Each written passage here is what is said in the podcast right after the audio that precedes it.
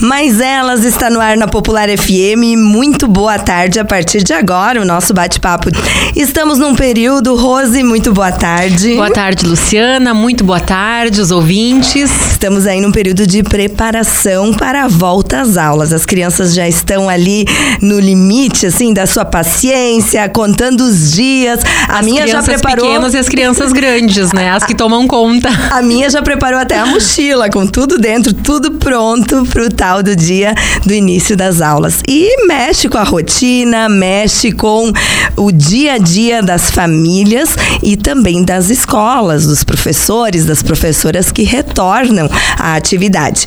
Para falar hoje sobre esta volta às aulas, sobre o impacto que este momento gera na vida de tantas mulheres e famílias, nós recebemos a educadora, a pedagoga Daniela de Abreu, ela que atua como educadora parental, coach de família e assessora também de escolas, então com foco bem na, na área educacional. E ela vai nos falar sobre essa temática e um pouco também sobre a disciplina positiva. Boa tarde, bem-vinda de volta, Dani. Boa tarde, é um prazer enorme estar aqui novamente. Na última, na última vez falamos de ansiedade né? E esse agora é um período também de ansiedade das mães, das crianças, as mães de primeira viagem que estão levando os filhos para a escola, as crianças que já estão talvez cansadas das férias, os adolescentes talvez não estejam tão cansados das férias das mães e, e, e, das mulheres educadoras, né, homens educadores que estão voltando também. A maioria dos educadores aqui no Rio Grande do Sul está voltando essa semana. As aulas provavelmente na maioria começa a semana que vem. Então é um período que gera ansiedade, mas que gera muita expectativa, né? Então essa ansiedade com os, as emoções associadas positivas e as emoções às vezes não tão positivas no sentir. No pré-férias, antes de iniciarem as férias escolares, a ansiedade fica por conta de organizar toda essa demanda, onde as crianças vão ficar, quem vai cuidar para os pais que não estão de férias. Agora no retorno entra principalmente essa preocupação este foco em trazê-los de volta à rotina. É. Essa adaptação de horários, de responsabilidades, qualidade do sono, seriam estes os focos principais, eh, o foco principal que devem ter os pais, as mães? Perfeito. Esse é o foco que nós todos temos, né, quando voltamos das férias também. E, e ao voltar, ou ao se preocupar, ao focar nessa questão de volta à rotina, a gente precisa ter o cuidado né, de, de planejar como fazer isso. Por quê? Porque às vezes a nossa tendência é de fazer assim: olha, tá chegando as aulas, agora vai parar essa mamata, nada de jogo, nada de ficar a tarde inteira na piscina. Parece e, um castigo. Então é isso. A gente projeta no, na volta às aulas como uma coisa ruim, como um castigo. Quem vai querer voltar para a escola? Essa escola vai me tirar tudo, né? Então, de poder voltar tendo uh, a construção de uma rotina a partir da disciplina positiva. O que, que é a disciplina positiva, né? A disciplina positiva é uma abordagem de relação que foi construída pela doutora Jenny Nelson nos Estados Unidos, né, baseada num grande psicólogo que trabalhava com a ideia de que a gente não precisa construir auto, uh, autonomia, responsabilidade na gente, em, em quem a gente educa, nos nossos filhos, alunos, em quem a gente influencia, maridos, colegas de trabalho. A gente não precisa desenvolver essas coisas, compromissos isso, autorresponsabilidade, autonomia, de uma forma arbitrária e autoritária mas nem por isso deixar de, de, de, construir. Mas tem um caminho do meio, e esse caminho do meio é a disciplina positiva. Como se faz isso? Primeiro, contando que a pessoa é capaz de se envolver nisso.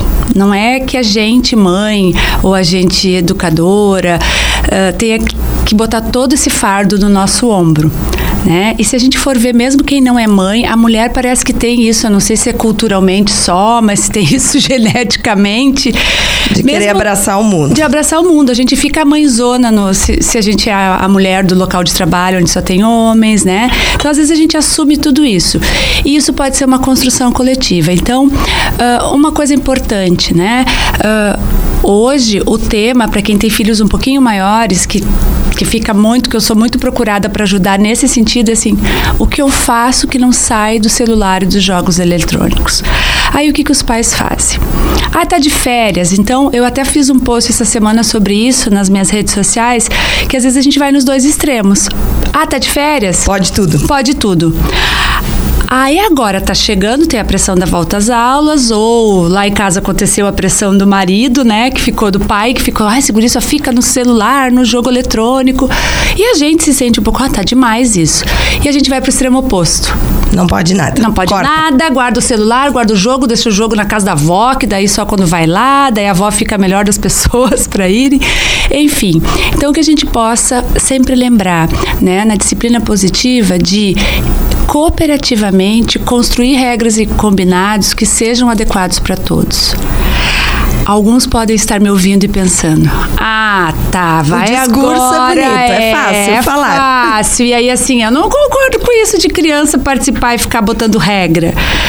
Mas na verdade a gente sabe pelas experiências que cada um tem na sua casa, seja até como filho, ou seja, como pai e mãe, que tudo aquilo que lhe foi imposto tu até fez, mas fez rejeitando. Com reatividade. Obrigação. Obrigação. Tu não te engajou para fazer. Naturalmente parece algo negativo. É. Agora, se tu é convidado a participar da solução das coisas, tu te sente importante, tu te sente capaz, tu te sente hum, acolhido, né? Tu sente, ah, estão me ouvindo. Por mais que o pai e a mãe tenham que dizer, olha, o adequado, tu tem uma rotina grande de compromissos, o adequado é que tu só joga final de semana. Vamos negociar isso. Negociar com o filho não é barganhar é negociar. Porque às vezes a gente tem que botar a mão à palmatória, quem é da época da palmatória aqui, de que a gente às vezes cria umas regras que é só pra gente criar estresse, né? A gente cria umas regras, depois a gente não consegue cumprir essa regra. Vira uma bola de neve. Vira uma bola de neve, dá uma briga só. E aí o que, e aí a o gente... pai e a mãe acabam, acabam Cedendo. cedendo. Porque sabe que não vai conseguir resolver. Porque me- ele mesmo criou o problema. Mais um problema. Mais um Ao problema. invés de um, tem dois pra resolver. É, Então, aí associado à disciplina positiva, que é de criar esse caminho do meio e através de um diálogo, é poder usar o que eu falo, né, do coach, então, que é essa abordagem das perguntas. De que forma dá para resolver? Né? Então, ahn, eu vou estar oferecendo para os ouvintes aqui desse programa ah, um material até de orientação para pais na abordagem da disciplina positiva e do coaching familiar. Ah, a gente vai oferecer, vocês podem ir nas redes sociais aqui da rádio ou nas minhas redes, vocês vão receber um material que ajuda, que, que ele traz essa informação. Como ajudar os filhos a construir essas rotinas de estudante, né? Cuidar da sua rotina escolar de uma forma construtiva. Né? Porque às vezes a gente diz, não, eu não faço mais nada agora, ele tem que se virar, mas às vezes ainda não está maduro para isso sozinho. Mas aí também não adianta fazer por ele. Né? Então, o voltar às aulas é poder falar assim da rotina. E aí essa disciplina positiva envolve tudo.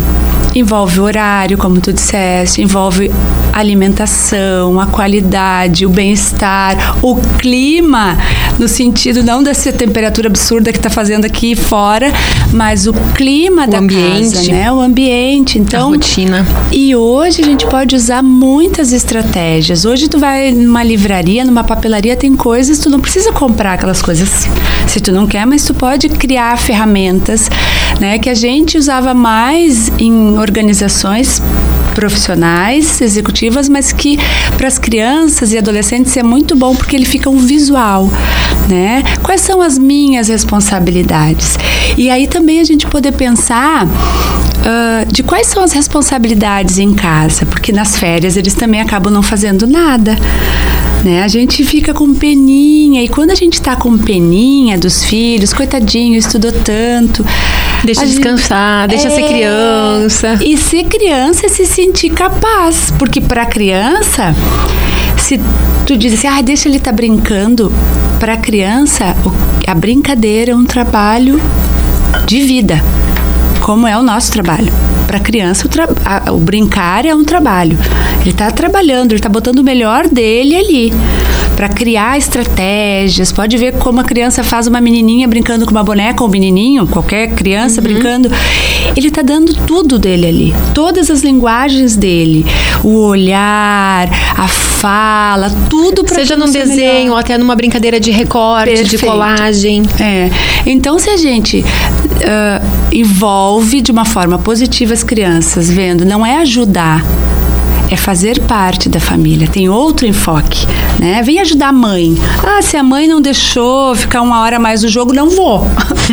é? Não vou. Bem natural. É. Não fez a minha Ou- vontade, não faço a tua. e, ou aí a criança vê se ela é mais esperta um pouquinho, ela vem e barganha. Tá bom, mas aí tu me deixa jogar um pouquinho mais. Ou me dá mais um chocolate. E às vezes a gente cai porque eles são extremamente espertos. Então, em vez de a gente ficar com esse paparico, que a gente possa pensar numa palavra que ela é muito forte na disciplina positiva, que é o encorajamento. Hoje nossa convidada é a educadora, pedagoga Daniela de Abreu e falamos sobre a disciplina positiva sendo um dos caminhos, ou talvez o caminho mais adequado, mais recomendado, mais atual para resolver uma série de conflitos que se constroem tanto no âmbito educacional e escola em si, mas também principalmente no âmbito familiar. E você no bloco anterior falou em encorajamento. Qual a importância disso dentro deste processo? Então vamos falar do encorajamento, né? Porque na disciplina positiva, quando a gente opta por não seguir nem o extremo do autoritarismo nem o extremo da permissividade, a gente se questiona, faz o que então, né? Porque no autoritarismo a gente vai ter firmeza. E na permissividade a gente vai ter Liberdade. gentileza. A mãe não Gentileza. quer se, se incomodar com o filho, o pai, né? Então, a disciplina positiva, ela vai trazer firmeza e gentileza. Não é mas, não é porém, é e. Por quê? Na relação com o outro, na relação, ah, especialmente de educar um filho, a gente precisa ter as duas coisas. A gente precisa ter firmeza, porque a gente é a referência para eles. E precisa né? passar essa segurança, né? passar essa segurança e a gente precisa ser gentil, porque a gente não está ali fazendo treinamento de soldados, né? Que a gente mesmo também é o principal ponto de, de apoio e afeto. que da a gente tem inclusive uma responsabilidade para serem pessoas afetivas para o mundo, né? É, a gente tem uma responsabilidade social e universal. Não apenas de seres com conhecimento. Isso mesmo. Então, o encorajamento é o quê? Ah, por um tempo, a gente ficou com muito medo de traumatizar as crianças. Então, a criança fazia um rabisco, a gente dizia, ai, que lindo! e, e tudo era lindo e tudo. Ai, como a mãe tá feliz. E a gente acabou faz, criando uma geração de viciados em elogios, viciados em mais, mais e mais, né? Ou esses que negociam, porque aqueles que cansaram aquilo que tu tem para dar, o teu elogio, o teu bombom, como foi dito, ou uma hora mais de jogo, não serve mais. Então, ah, nem quero mesmo. Quem já não ouviu aquele assim, nem queria isso mesmo. E o encorajamento é o quê? É projetar no interior dessa criança, desse filho, desse marido, desse colega, ah, a emoção, a percepção que ele vai ter de que ele é capaz, né? Então, quando a gente diz pro filho assim, de que forma tu quer ajudar na, na arrumação do, do jantar? Tu quer colocar a mesa ou tu quer lavar a louça? Eu não estou dizendo, tu quer ajudar a mamãe? Eu estou dizendo, olha, alguma coisa. Está dando cada uma um vai- opção. cada um vai fazer. Nós estamos dando uma escolha, né? Então, outra escolha para o encorajamento. De que forma tu quer organizar a tua rotina para te saber que tem que fazer as provas, que tem que fazer? De que forma a gente pode organizar o teu quarto o teu espaço para ter um uma organização espacial ali que tu não te perca no dia que tem que levar livro, porque acaba às vezes. Mesmo e- que a mãe, o pai ou o responsável, enfim, já tenha um plano, uma ideia, uma maneira de como fazer aquilo lá, já tem algo, pronto, chamar a criança para participar e fazer partir dela. Isso. E, e assim, ó, claro que a gente Mas não é assim, induzir. n- Perfeito. A gente induz, né? A gente tende assim, tá, mas e aí eu vou dizer pra ela, ela vai vir com uma ideia maluca e que eu não vou permitir na minha casa. O meu filho outro dia queria chamar o professor dele e fazer um grafite no quarto. e eu disse, vamos combinar coisa, no quarto um ovo não cabe um grafite aqui, vamos, vamos fazer outra coisa, né? Então, é- essa é a firmeza, a gente saber desses limites, né? Mas não precisa dizer assim, não, tu tá louco, isso aí nós não vamos fazer. Mas assim, tem coisas que é pai e mãe que vão decidir e, e ponto, né? Na disciplina positiva, nos extremos, a gente diz assim, que lá no extremo, a gente fala, eu te amo e a resposta é não. Não é eu te amo, mas a resposta é não. Eu te amo e a resposta é não. né? Então o filho vai dizer: Não, eu não quero, quero deixar de qualquer jeito. Bom, de, de qualquer jeito. E aí a gente pode de novo fazer uma pergunta reflexiva.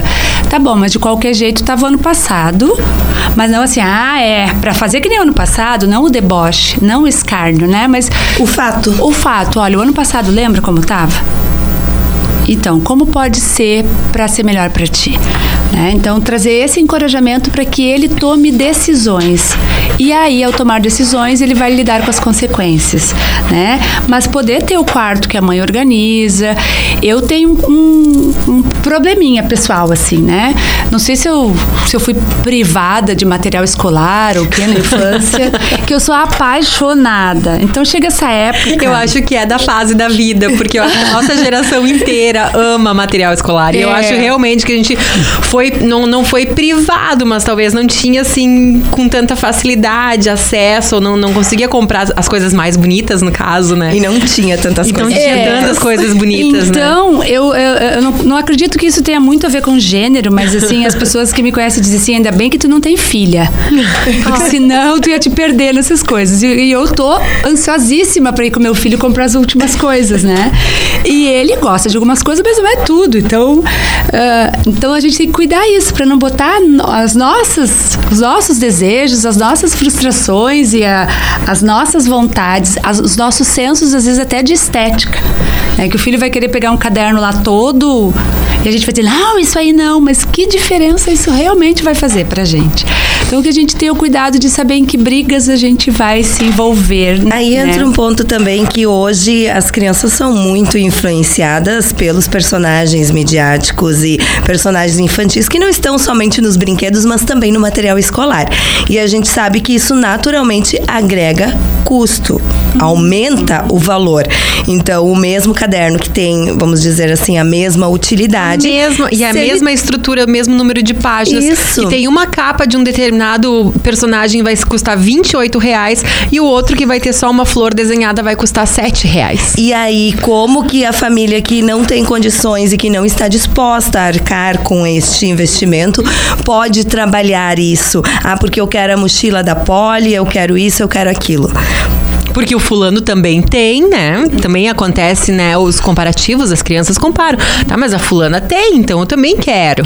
É, e aí, quando as, as crianças vêm com isso, elas estão no papel delas, né? De tentar, porque elas estão crescendo e a gente cresce.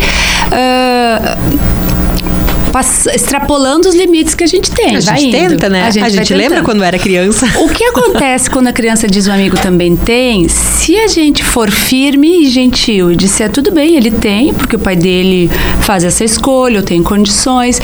Mas às vezes, mesmo que a gente tenha condições, a gente não precisa dar. Né? Às vezes a gente. Eu lembro que eu assisti uma palestra uma vez que foi dito assim: ah, a mamãe não vai te dar porque ela trabalha muito para comprar. A gente, daí, como a gente faz com a escola, a gente faz com o trabalho, como uma coisa ruim. Então eu não quero que tu trabalhe, eu quero que tu fique com, comigo. Eu acredito que. E, e- e acredito e sigo isso. Primeiro, eu trabalho. Eu ah, sigo muito a ideia da sustentabilidade. Então, chega no final do ano, acho importante a gente falar com os filhos sobre isso, né? E poder ver o que realmente precisa ser descartado, o que, que dá para reaproveitar. Aquela pastinha elástica que a gente usa para levar os, os trabalhinhos, as coisas, o meu filho usou por seis anos a mesma pasta. E hoje, para ele, isso é um hábito nosso. Eu não preciso insistir, mas eu fiz o um investimento lá no começo.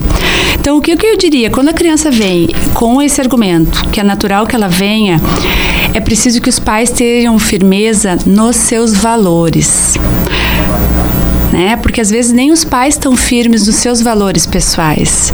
Às vezes, ó, quando eles dizem, ah, mas aí o filho os outros têm, coitadinho, aí ele não está encorajando. É, eu não posso dar o que os outros podem. Os outros podem. Daí eu privo ele de conviver com alguém que tem mais posse. Porque ele não é inferior ao outro. Ele só não tem aqueles recursos. E na vida ele vai se deparar muitas e muitas, muitas vezes com vezes. essa situação. E eu não vou poder botar um filho numa redoma de vidro, né? Então, tem gente que não vai, assim como não vai para um supermercado, não vai para uma papelaria comprar material escolar, porque não consegue o quê? Lidar com a frustração do filho, não consegue dizer não. Então, para isso, é importante seria? eles participarem do processo. Eu acho importantíssimo. Só que em todo o processo, uh, de volta às aulas, de tempo de uso de celular, de, de, a gente tem que aprender a estabelecer regras e combinados prévios. Porque a gente quer criar regra quando está no olho do furacão. Aí não tem regra que sustente, né? Então, olha, a gente vai comprar o um material escolar, tá? A gente vai juntos. O limite da mãe é tanto. Se tiver um caderno igual, que esse e esse o valor, nós vamos pelo mais barato, se não fizer diferença. Canetas que tu já tem, a gente não vai comprar. O que mais que a gente pode combinar? Ah, mãe, mas eu queria comprar aquele caderno da, do unicórnio. Ou mochilas, né? As mochilas, cada ano parece que precisa de uma mochila nova. Gente, eu vi outro dia uma, uma moça falando assim: ai, tive que comprar uma mochila para minha filha, 200 e poucos reais. Eu olhei para ela: quanto uma mochila? Porque também. Era um personagem, era. Tinha rodinhas, provavelmente, né? E outras coisas. O meu filho tinha o sonho de ter uma mochila do Star Wars. Quando eu vi, eu caí de costas. E aí eu disse: Olha, filho, tu tem uma mochila que tá boa, tá inteira, serve para isso. E ele ganha presentes, dinheiro. Se tu quiser uma mochila diferente, tu vai ter que fazer o comprar o teu dinheiro. E ele fez isso. O ano passado ele comprou. E esse ano ele vai com a mesma mochila, porque ele fez um investimento naquilo, ele sabe que aquilo custou, né? Então a gente está educando E ele não vai querer guardar dinheiro de novo para comprar mais uma mochila, Mas né? É ela tá inteira, né? Se fosse ganho, e, talvez ai, agora eu quero outra, né? exatamente, né? Foi fácil, nova, né? Então de poder dizer. E aí entram as coisas. Bom, daí eu, eu mãe vou poder dizer, tá bom. Acho que é razoável um caderno do unicórnio, o estojo do unicórnio. Acho que não. O que a gente tem que cuidar são as incongruências. Daqui a pouco a gente não deixa nada e vai lá e a gente, porque gostou da mochila, Ai, compra mochila sim. caríssima para agradar. E, e, aí eles pegam essas incongruências, né? Então eles são inteligentes. É. Então gostaria que você falasse um pouco destes últimos dias antes do início das aulas. Uh, vale aquela receita de já aos poucos entrar na rotina, voltar a dormir mais cedo? Uh, isso é importante ou essa adaptação pode ser feita nos, na primeira semana de aula?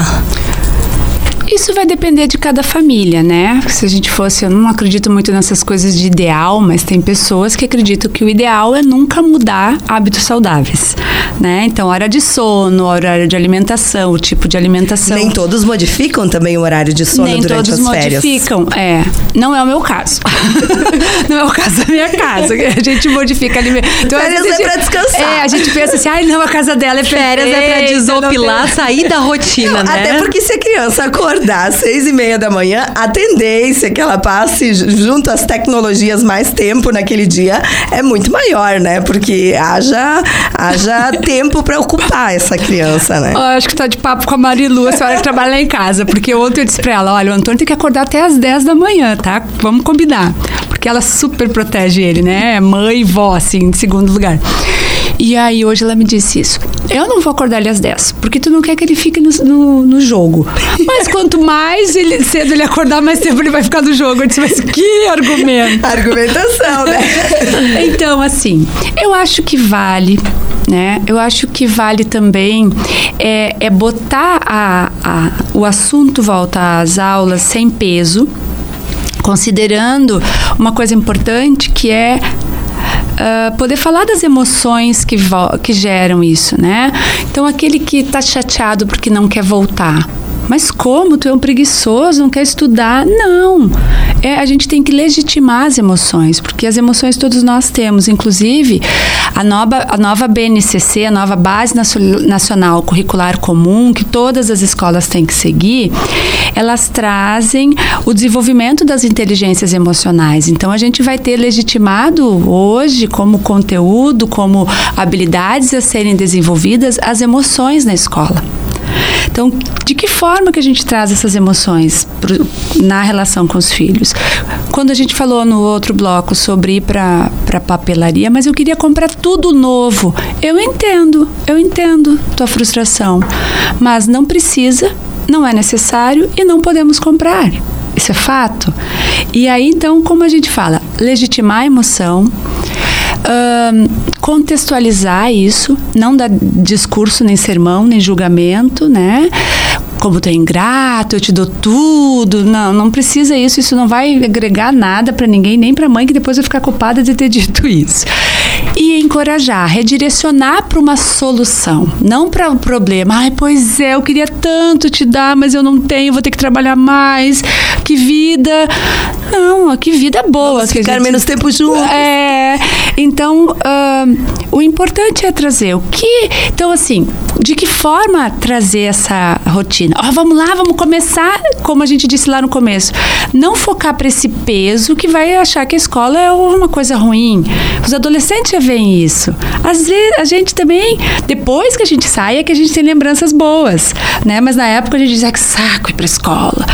Né? Eu tenho um professor que ele diz que as crianças amam a escola, elas não gostam de entrar na sala de aula e estudar, né? Os maiorzinhos, os pequenos adoram. E, e por que, que, que eles perdem isso? Porque a gente começa a colocar como um fardo, a gente começa a cobrar, né? E não encorajá-los. Então a ideia é essa: de que forma tu quer te organizar? Tu acha que tu precisa acordar mais cedo para começar? Ai, filho vai saber, é mãe que tem que saber. Tá bom, então como vai fazer isso sem dar pé de guerra?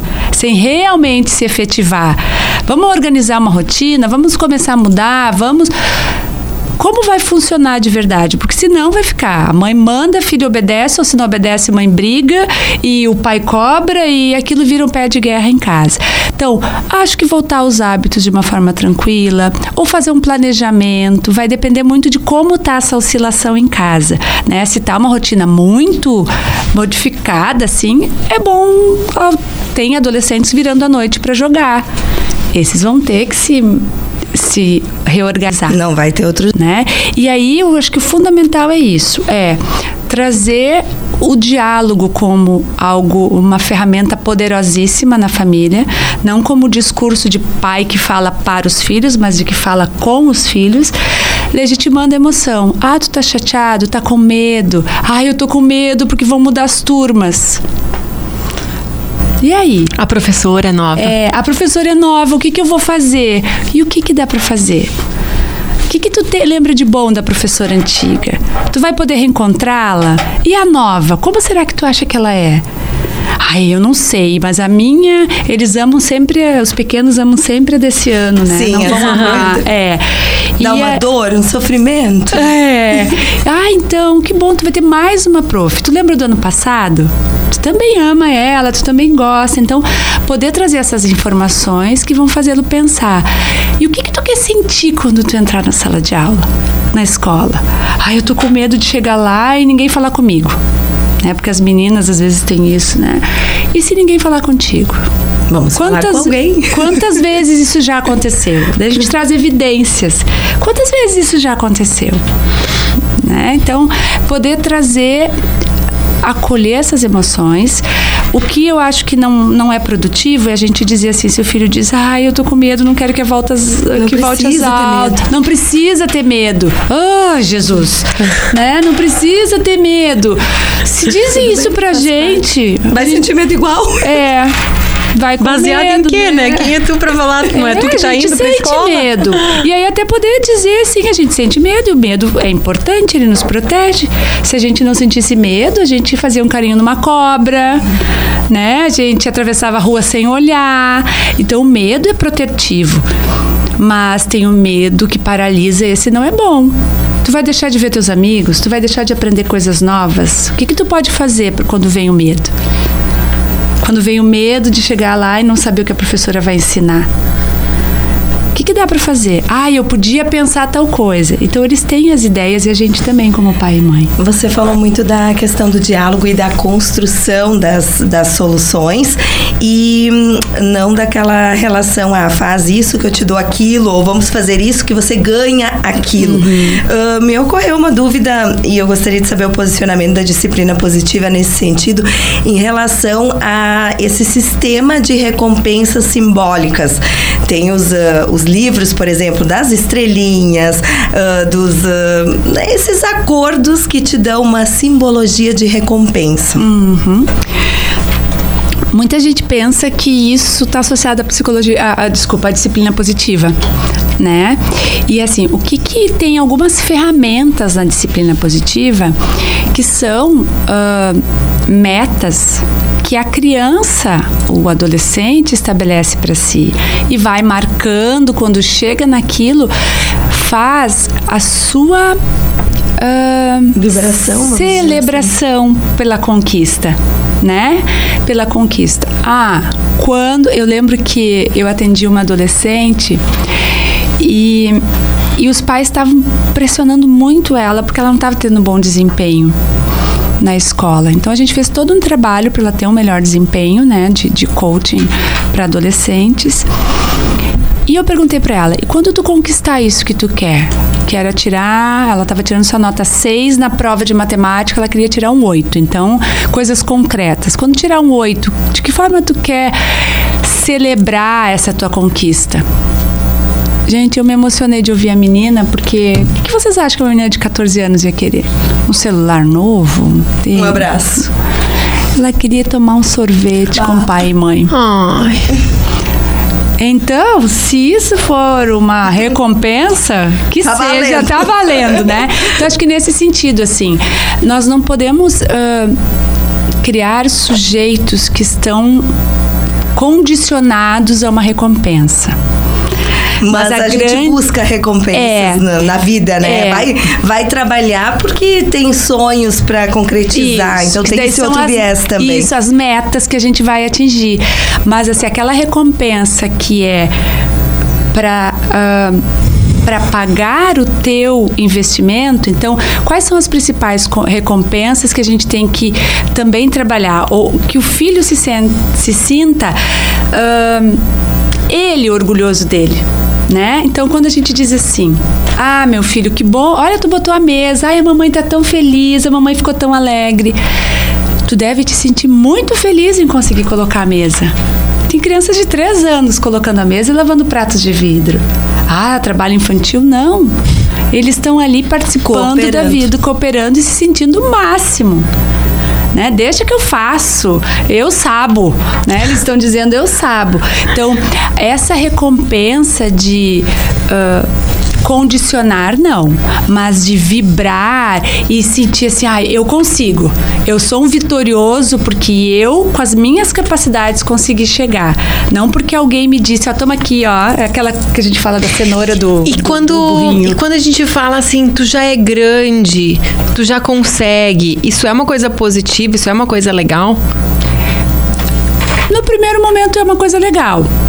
Mas vai, vai, vai depender muito do contexto, da situação e do tom que a gente traz. Ou quando tu já tem duas crianças dentro de casa é e aí, aí tu fala pra maiorzinha, agora tu tem que ajudar, porque agora e... tu, né? Esse era o exemplo que eu ia trazer também.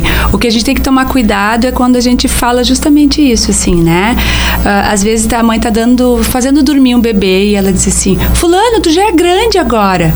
Não faz barulho, não faz espera. Barulho teu irmão. Agora não posso, tô dando, né? E às vezes tem situações que a gente vê pela idade das crianças, tu tá com dois bebês ali. Só que um já caminha e já fala. Mas até três anos ele é um bebê, né? Então, uh, esse exemplo é perfeito para falar de encorajamento. Né? Porque um tá dizendo vai e te vira, porque quando a gente fala lá da autoritarismo, da permissividade, tanto o pai autoritário, a educação autoritária quanto a permissiva, a grande tendência é que a, que a gente crie sujeitos inseguros. Os dois extremos opostos desenvolvem uma emoção muito próxima. Por quê? Porque o pai que, que é autoritário diz, vai, tu já é grande, tu faz, ele não tá vendo se aquela criança tá com capacidade já para fazer. E isso gera insegurança, não me vejo capaz, o meu pai tá me empurrando no, no, no, no fosso para fazer uma coisa que eu ainda não consigo. Eu sou o bebê dele, não sou mais. E o outro que a mãe diz, ai querido, olha como ele é, ele faz tudo, ele tá dizendo, não tem ninguém que cuide de mim, eu posso fazer o que eu quero. será que tá certo o que eu tô fazendo? Eu não tenho um direcionamento? Né? Então, é, esse mesmo é, é, aquela moeda que tem as duas faces, né? Se a gente diz isso assim, nossa, eu tô vendo como tu tá crescendo mesmo, tu conseguiu colocar teus cadarços, tu tá arrumando tua mochila. Lembra que ano passado eu que arrumava a mochila para ti? E aí, se tem dois irmãos, tu pode fazer o comparativo de uma forma encorajadora. Olha só, pro teu irmão eu ainda preciso fazer. E você já faz sozinho. No caso também, quando eles começam a, a, a usar o banheiro sozinhos, né? De, de, limpar toda essa parte. Porque, querendo o que já aconteceu lá em casa, assim, é de levar o celular pro vaso e fazer um número um, número dois e mãe, tô pronta, tu me limpa, né? Mas as mãos são ali, né? Os olhinhos vidrados no celular. É, isso vai depender muito da idade. E aí entra uma coisa bem importante que e ainda não tem data, mas eu vou estar fazendo um workshop para mães, pais, para quem quiser sobre disciplina positiva, né? Sobre essa construção de regras e combinados, né? Porque assim, quando a gente começa quando eles começam a usar o banheiro, por exemplo, uh, como a gente vai combinar? Então, todas as coisas, quando a gente vê, a gente vai fazendo e a gente não tá em um combinado prévio. Vai né? sendo automático. Vai indo, vai indo, daí quando Só que para criança não é automático. Não é. Então, uma coisa que a gente trabalha muito, não, em, em todas essas abordagens que eu acredito, é desenvolver a maternidade consciente, é desenvolver a profissão consciente e é ter a presença plena. Né? Então, talvez uma sugestão, porque eu acho que meu papel também não é ficar só dando sugestão, é fazendo pensar, porque se dá sugestão, ah, eu tentei e não dá certo. Ah, levantou aquela moda lá, aquela louca lá que foi na, falar com as gurias e não dá certo. Mas é poder uh, pensar, bom, será que precisa estar com o celular enquanto Talvez o médico vai dizer que é bom, que libere o esfíncter, eu não sei. Mas assim, dizer, ó, tu vai lá. Tu não, não é mais jornal, né? Trocaram é que nem, o jornal pelo é, é que nem comer, né? É que nem comer. A gente não faz não. mais isso. Não é presença plena. Não é presença plena. E prometemos falar também da rotina dos professores, que depois de alguns dias de descanso retornam para receber toda esta energia. Como fica a preparação destes profissionais? Olha, eu fui, sou educadora e fui educadora escolar por 31, 30 anos. Uma vida, né? Sou apaixonada, assim. Uh, hoje quero me dedicar a fazer as assessorias, a trabalhar com os professores, continuar nisso que eu já fazia, mas agora tendo mais tempo para fazer. E eu acho que, do ponto de vista das instituições, esses professores precisam ser bem acolhidos porque são profissionais que são pagos para desempenhar o trabalho que eles desempenham, é claro, mas é um trabalho muito complexo, o trabalho da educação, né? É um trabalho que vai envolver muitas emoções, muitas expectativas, muitas demandas. Uh, um trabalho que hoje está num contexto bastante complexo também, porque vem para dentro da escola demandas que a gente nem sabe por onde começar a que eu citei há pouco mesmo sobre o trabalho das emoções, a gente já trabalhava empiricamente, né? o aluno que chegava brabo porque o pai estava brabo com ele, o aluno que chegava Triste. triste, a gente não sabia por quê, o aluno que reclamava porque às vezes ouvia a mãe reclamando da própria escola e aí ele, ele gostava da escola, mas ele ficava numa situação ambivalente. Então, eu tenho até um, um programa que chama Alianças Educativas, né? E, e, pensando bem, se a gente for pensar uma aliança de casal mesmo, né? Se a gente for pensar a escola e a família. E quem é o elo de ligação dessas duas? A própria criança. O próprio estudante, a criança e o adolescente. E é o que está em situação de maior fragilidade. Ah, tá, vai dizer que ele é frágil, mas tem adolescente tão tinhoso, aluno tão mal educado, Daniela, tu não sabe. ele está tem muito malandrinho sim, né? Mas é, ele tá porque ele tá naquela pressão.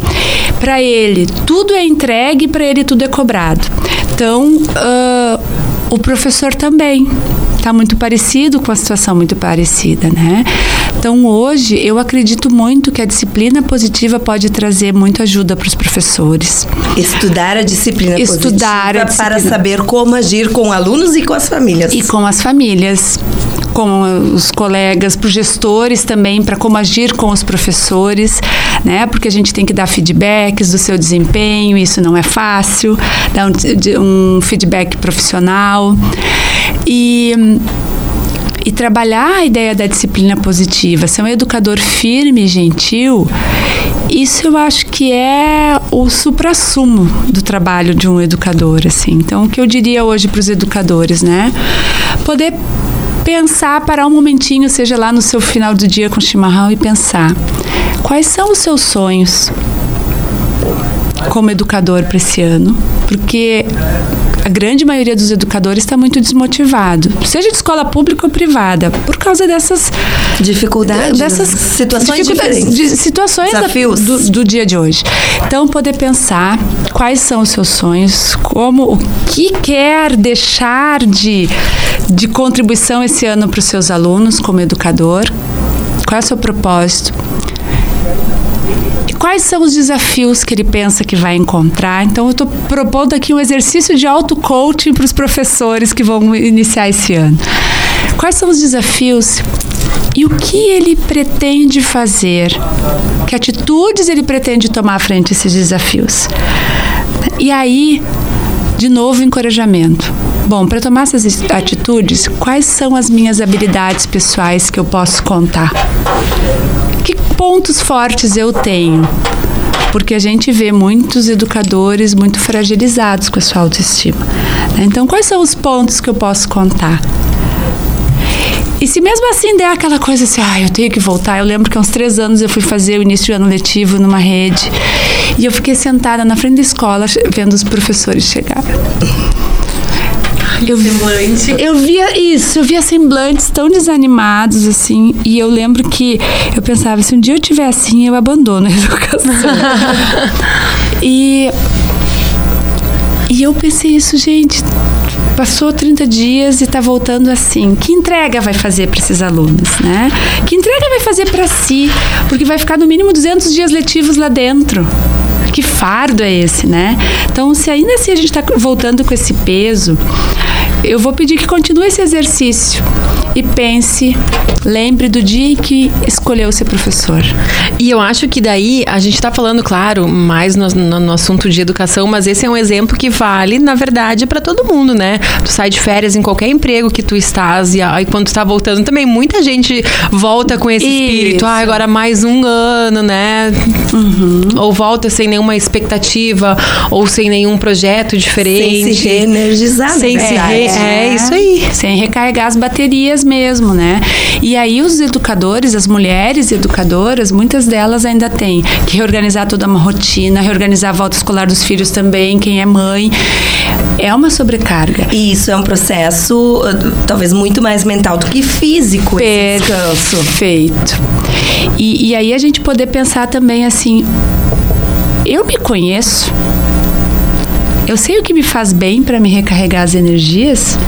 Para uns precisa ficar sentado na beira da praia, tomando um chimarrão, uma caipira, ou olhando o mar. Outros precisam ficar dentro do mar 10 horas por dia. Outros só precisam pegar um livro e deitar numa rede, outros precisam tomar um chimarrão embaixo de uma árvore. E Mas talvez muitos envolve- estejam fazendo o que não verdadeiramente os permita descansar. Verdade. Porque acabam daqui a pouco indo pra praia com a família inteira, com filhos, com todo mundo, ah, trabalhando mais, do que se estivesse em casa, sem Verdade. se dar conta de que daqui a pouco não descansaram. E o planejamento também, né? Se tu já sabe que tu vai voltar, no mínimo um, um básico de um planejamento assim pra tu voltar à tua rotina, pra não É. pirar naquele dia, né? Porque como você falou, é filho voltando pra escola, é, é você voltando pra sua rotina, é tudo junto. E aí, a gente às vezes é muito orgulhoso também, né? Porque a gente quer ser a super mulher, o super homem ou a super mãe, e a gente não constrói as redes de apoio. E isso é importante. Eu acho que isso nos profissionais a gente também precisa buscar, né? Se a gente está infeliz com o que está fazendo, buscar ajuda. Né? Buscar ajuda. Tem um trabalho que a gente faz de, de coaching para professores que é justamente isso, né? De poder ver os seus valores. Muitos, às vezes, profissionais, quando a gente volta, às vezes a gente volta por não ter descansado, às vezes a gente volta porque volta para um lugar que os nossos valores não casam com os valores daquele lugar, mas a gente está ali pelo salário, está ali por outras coisas. Então, que a gente possa se permitir pensar assim. ah, eu fiz uma mudança de ciclo na minha vida, como exemplo agora. Eu tive por 11 anos uma escola de educação infantil e eu decidi encerrar. As pessoas se perguntam: ai, a escola faliu, Não ai, não certo." precisa, não deu certo. Deu muito certo. Mas eu também me permiti, tive a humil- a humildade de me permitir dizer: bom, para mim agora já encerrou Esse ciclo. a contribuição que eu podia dar eu já dei, né? Então eu vou agora meu coração tá batendo mais forte por outra coisa, eu vou ir. A gente tem perdas e tem ganhos em todas as E escolhas. não dá pra né? fazer tudo ao É. mesmo tempo. E ainda sobre os professores, os professores, como eu falei, eles vão vir agora com uma demanda muito grande. Vão ter os pais que vão se queixar porque não queriam aquele professor, que nem conhece ainda, mas talvez um dia a professora passou do corredor pensando na prova e não cumprimentou aquela mãe, aquela mãe já no grupo de WhatsApp já disse para todas é. que ela, né, não é a, a mãe preferida. Então que ela possa, acho que também pensar assim, o quanto aquilo que os pais vão trazer é para eles mesmo. Que a gente não tome para si o que não é da gente, né? Que a gente possa acolher e aí assim como a gente faz com os filhos e com os alunos, fazer com a gente com os outros. Acolher essas emoções das mães que estão vindo. Ai, porque a minha filha não ficou com a coleguinha. Ai, porque ficou com a professora que ela não queria. Ai, e eu não estou dizendo, estou falando esse tom, mas eu não estou dizendo que essas queixas das mães não são legítimas. São o que elas estão sentindo, tá tudo bem. Outro dia eu estava assistindo num.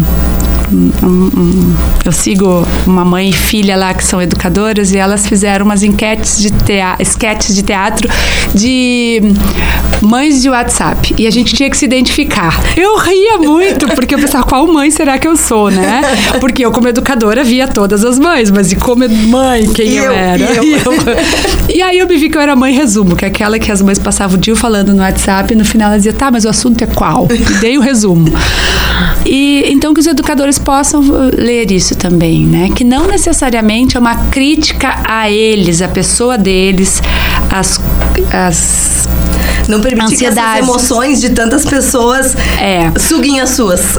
Porque aí é um cuidado muito importante, né? Há emoções contagiantes. Emoções que não são tão boas que são contagiantes, né? A gente fica às vezes a arrepiar quando tem alguém assim que tá com uma emoção mais. Então, fazer esse exercício. Tem... E hoje eu acho muito bacana que a maioria das escolas estão fazendo essas acolhidas, ou saem, fazem retiros com os professores para dar esse up. Porque nem sempre as férias, como tu disseste, for, foi tão boa assim, né? Foram de descanso, Foram realmente. de descanso, às vezes volta mais estressada com coisas que aconteceram. Para alguns, o trabalho é uma válvula de escape para outras coisas. Então, que a gente possa ter consciência dessas coisas, né? Infelizmente, nosso tempo esgotou. A gente poderia ficar aí a tarde toda conversando. Eu ainda fiquei aqui na curiosidade sobre o, o conceito da mãe divertida, né? A gente vai deixar aí a expectativa para o próximo programa, quando a Dani voltar novamente para um bate-papo. Agradecer por aceitar o nosso convite e estar disposta aí a, a dar dicas, sugestões e compartilhar o conhecimento. Ai, obrigada, gente. Eu agradeço. Coloco então à disposição sempre, né? Eu me sinto muito à vontade aqui e, e vai estar tá aí, eu acho que marcando, né, como me encontrar. Eu vou estar tá apresentando. Redes sociais, pode Isso deixar aí. também o seu, o seu contato. Então, no Instagram é Dani de Abreu, coach familiar, né? Que é o que eu tô mais uh, me comunicando assim. E ali vocês vão ter acesso ao meu WhatsApp. Tenho na bio, tem o Linktree ali, tem acesso ao meu WhatsApp. Eu sou super disponível, adoro. Porque assim, a, a gente contribui com o conhecimento dos outros, mas a gente aprende muito com isso também, né?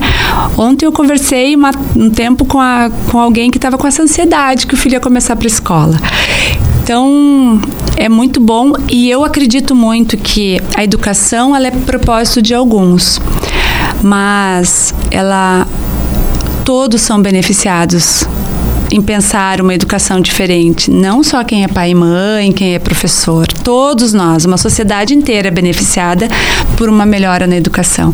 Né? Então, se, se tem outras pessoas que não estão envolvidas diretamente, que possam passar essa mensagem. Né? E a disciplina positiva ela está vindo muito. Ela, e a, e a, experiência que a gente traz assim vivencial, né? Que não é aquela teoria, que são coisas da prática mesmo, né? Essa do banheiro, essas são coisas da prática mesmo, que isso que é a nossa vida, são os perrengues do dia a dia. Então, muitíssimo obrigada.